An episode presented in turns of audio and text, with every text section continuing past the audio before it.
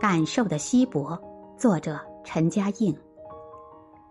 我们可以区分哪些事是我们不得不做，哪些事是我们乐意做的，但这种区分是挺有限的。比如说带孩子，我爱换尿布，爱逗孩子笑，但你不给孩子换尿布，逗孩子笑就没那么快乐。好玩的事情是怎么跟有点苦、有点累的事情连在一起的？我们并不大清楚，但我们大致知道，如果我们为孩子付出了很多精力，我们跟他的相处就会有一些不同的品质。等到把不爱干的事情都交给机器人以后，剩下的爱干的事情的性质也会改变。我们作为人的品质总体上也会改变。我们劳作的很辛苦，难免有时会希望别人做这些工作，我们来享受劳动成果。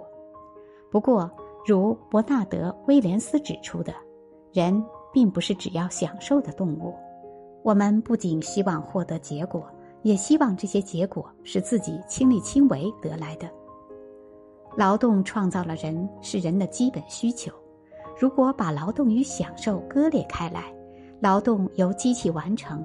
人单单享受结果，那么人的定义就改变了。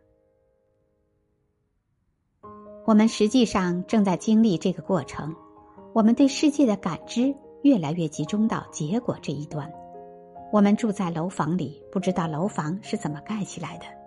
打开餐盒，里边是大米饭，但我们没见过水稻长在地里是什么样子的。